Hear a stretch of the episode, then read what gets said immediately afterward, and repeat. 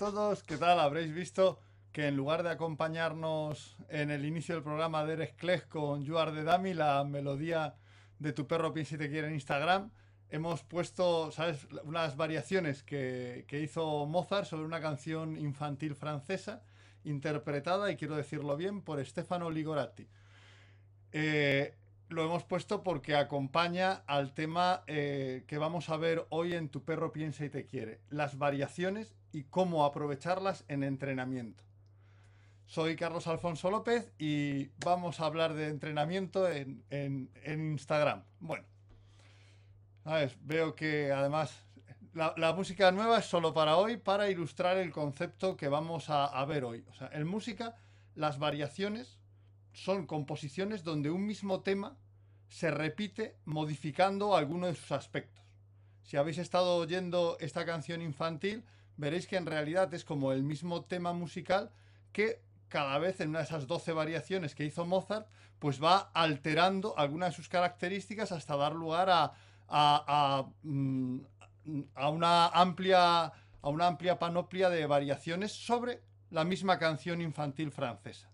¿Vale? De estas, las más famosas en música son las famosas variaciones Goldberg de, de Bach que tenemos en la melodía de cierre, para que volváis a poder a repasar cómo hay un motivo que se repite una tras otra, ¿sabes? En cada una de esas variaciones. En, en entrenamiento canino, yo llamo variaciones a sesiones en las que hacemos una sesión normal, pero repetimos la petición al perro, le, pedimos a lo largo de esa sesión una y otra vez una misma conducta. ¿Vale? O sea, le repetimos una y otra vez que realice la misma conducta. Estamos haciendo nuestra sesión de adiestramiento, pero vamos a hacer variaciones sobre sentado, variaciones sobre rodear, variaciones sobre tumbado. Entonces estamos haciendo nuestra sesión de entrenamiento y le vamos a pedir en cualquier momento, excepto que pedírselo altere el desarrollo de otro ejercicio, por ejemplo, no le vamos a pedir que se tumbe cuando está en el aire en un salto, ¿vale? O sea, pero dentro de eso, en cualquier momento de la sesión vamos a ir pidiéndole una y otra vez la misma conducta. Vamos a pedir una y otra vez, ¿sabes?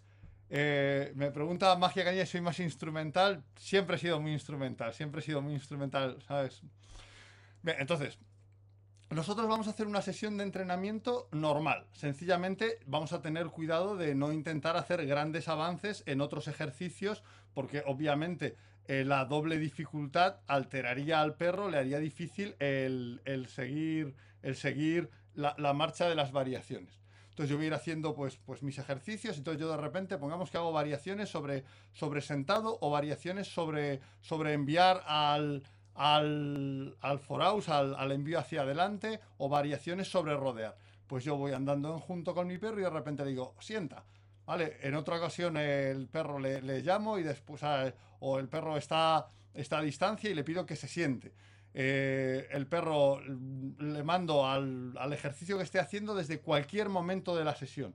O sea, lo tengo al perro en punto base y a lo mejor le mando rodear un rodear o le mando ir, ir directamente hasta, hasta el punto del envío. El entrenamiento de aquella conducta, una sola, que hemos elegido como tema principal de nuestra sesión de variaciones. ¿Para qué hacer esto y qué nos aporta? Bueno, esto nos aporta que el perro tenga, ¿sabes? Mucha, mucha asertividad, mucha velocidad, que tenga una mejora en la atención sobre nosotros y sobre la conducta que estamos trabajando. Pero evitando que el perro anticipe cuando viene. Porque lo que hacemos aquí es que el perro en, pocas, en pocas repeticiones de esa conducta, en pocas veces que vea que a lo largo de la sesión la conducta que pedimos inesperadamente siempre es la misma, el perro está preparado para realizarla, pero no está preparado contando los pasos que vienen hasta, hasta que le pidan un sentado, no está preparado porque la secuencia le dice que viene la conducta, está preparado para que en cualquier momento aparezca. Esto hace que en lugar de alterar lo que, lo que hace hasta que le pedimos la conducta, esté más atento y esté en la conducta que está haciendo, no en la que le vamos a pedir. ¿Vale? Porque nosotros seguimos entrenando tranquilamente de manera, Lo que, lo que queramos ir haciendo, le vamos pidiendo diferentes ejercicios, ¿vale? Porque eh, una de las cosas, una de las formas más habituales que tenemos en, en entrenamiento deportivo y luego hablaré de, de los usos que tiene que son igual de importantes en adiestramiento comercial, pero en esta primera parte hablamos de adiestramiento deportivo. En el adiestramiento deportivo, una de las grandes eh, ventajas que, tiene que el perro sepa que va a hacer algo es que lo, lo hacer con más rapidez, con más asertividad. Eso es lo que se llama normalmente eh, en el argot de adiestramiento codificar un ejercicio. ¿Vale? Entonces eso tú le dices al perro, le informas que, oye, ahora viene el sentado sobre la marcha. Oye, este ataque es el ataque falso, no es el ataque de frente. Tú le informas de qué ejercicio viene para que el perro, cuando le pides lo que es el núcleo de ese ejercicio, tú sales en junto y sabe que el perro que entre 10 y 15 pasos le vas a decir que se siente. Sale hacia el hombre de ataque y sabe que antes de que llegue le vas a llamar. ¿Vale? La codificación es una de las cosas que, que se da por hecho, que mejora el desempeño del perro de cualquier ejercicio, pero no es cierto. Básicamente es un error. O sea, porque igual que nos pasa a nosotros, que cuando de repente, si nos dicen, oye, Mm, viene tu mejor amigo a comer. A lo mejor estamos toda la mañana que no hacemos bien nuestro trabajo, estamos desordenados por la alegría. O si alguien trabaja de forma negativa, oye, esta tarde toca hacer inventario, pues ya me has amargado la mañana, ya todo lo que tenía que hacer esta mañana va a estar teñido de lo que sé que viene esta tarde. O sea, codificar es un buen recurso, pero no siempre es el mejor recurso para lograr que el perro ejecute eficazmente la conducta. Y eso lo decía en la promoción, pero es verdad, es curioso que guías que ven una y otra vez que el perro en todos los pasos, en todo, en todo el desarrollo del ejercicio hasta llegar al sentado, el perro va haciendo el junto botando, va llorando, va nervioso. Tiene la cabeza en el sentado. No tiene la cabeza en el junto. Ya le has dicho, vamos al, vamos al sentado y como te pases un paso más de los que das habitualmente, lo mismo se sienta solo y se te anticipa. ¿Vale? O va al hombre de ataque casi mirándote a ti esperando a que le llames. ¿Sabes? Sin sin la energía equivalente a la que tendría en un, ejercicio de un ataque de frente.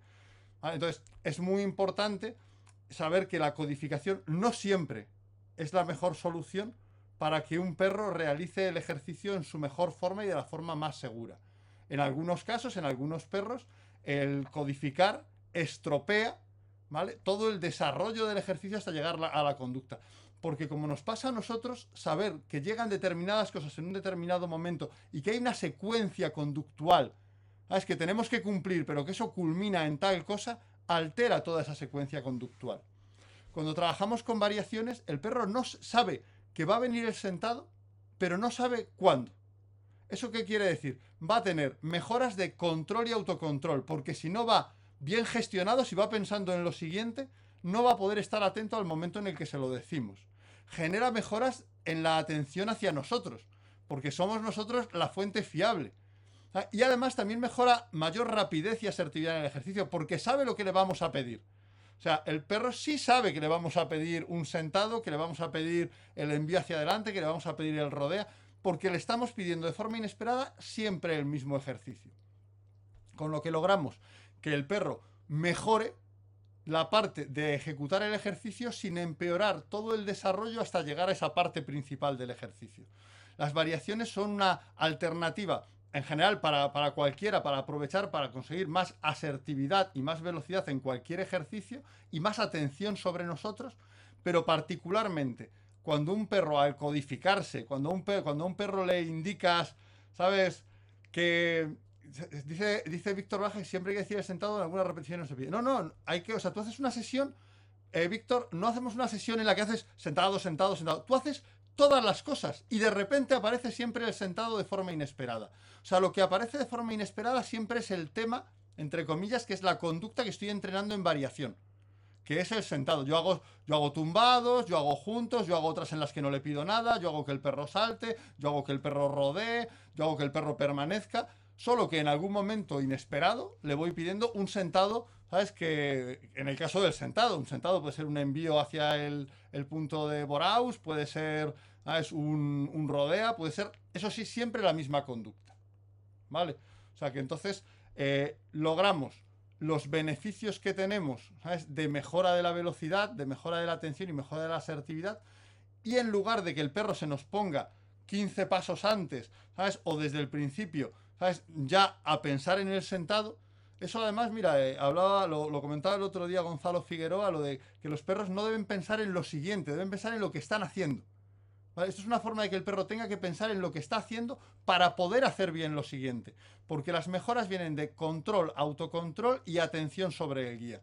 Si el perro pierde alguna de estas, si el perro empezara a llorisquear y tal, podría perderse un, sentado inesperado. Entonces, una alternativa muy eficaz, ¿sabes? Para que el perro genere el objetivo mental de atendernos y responder correctamente al, sentado, sin esas alteraciones de las conductas previas porque no sabe cuándo va a venir. Esas alteraciones se dan cuando, sí, sí, yo al perro le digo, oye, vamos al sentado, doy 12 pasos y al 13 le digo que se siente. Bueno, pues el perro puede, desde que le he dicho que voy al sentado, desde que le he codificado y le he informado de lo que viene ahora, puede estar alterando la ejecución de su ejercicio. ¿Vale? Entonces, eh, el sentado es el comodín de guía, como comenta efectivamente Magia Canina. ¿Vale? Sí, un junto, no solamente un junto, sino como bien dice, que dice Víctor, como dice Magia Canina, una sesión de entrenamiento normal, haciendo un montón de conductas, pero un montón de conductas que hacemos como siempre. Y de repente el sentado aparece inesperadamente, ¿vale? Es como la Inquisición española que nobody expects a the Spanish Inquisition, ¿no? Que dirían los Monty Python. O sea, de repente se abre una puerta y le pedimos el sentado, ¿no?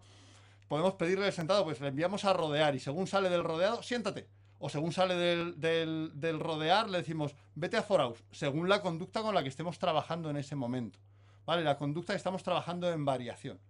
Esto de verdad es una alternativa, ¿sabes? Fantástica. Una alternativa comodísima. Es una alternativa que, que es divertida, además. Hace que el perro mejore las capacidades que le hacen estar realizando competentemente la conducta que está haciendo, pero preparándose para hacer otra cosa. Es, es, el máximo, porque normalmente cuando se prepara para hacer otra cosa se puede alterar emocionalmente. Ya digo, porque le guste mucho, ay, ya quiero hacerlo, o porque no le guste, ay, ahora viene esto. Pero podemos alterar todo el desarrollo hasta llegar a ese ejercicio. Y aquí podríais decirme, ¿ah? y parecería razonable que me lo dijese y decir, bueno, esto está muy bien para el entrenamiento deportivo, donde importa mucho la velocidad, la asertividad, que el perro sea muy exacto. ¿vale? Pero, pero para el trabajo de, obediencia comercial, para el adicento comercial, para la obediencia de manejo cotidiano y convivencia, no me sirve. Bueno, es cierto que la velocidad no es un parámetro importante en, la obediencia, en la obediencia de manejo cotidiano del perro.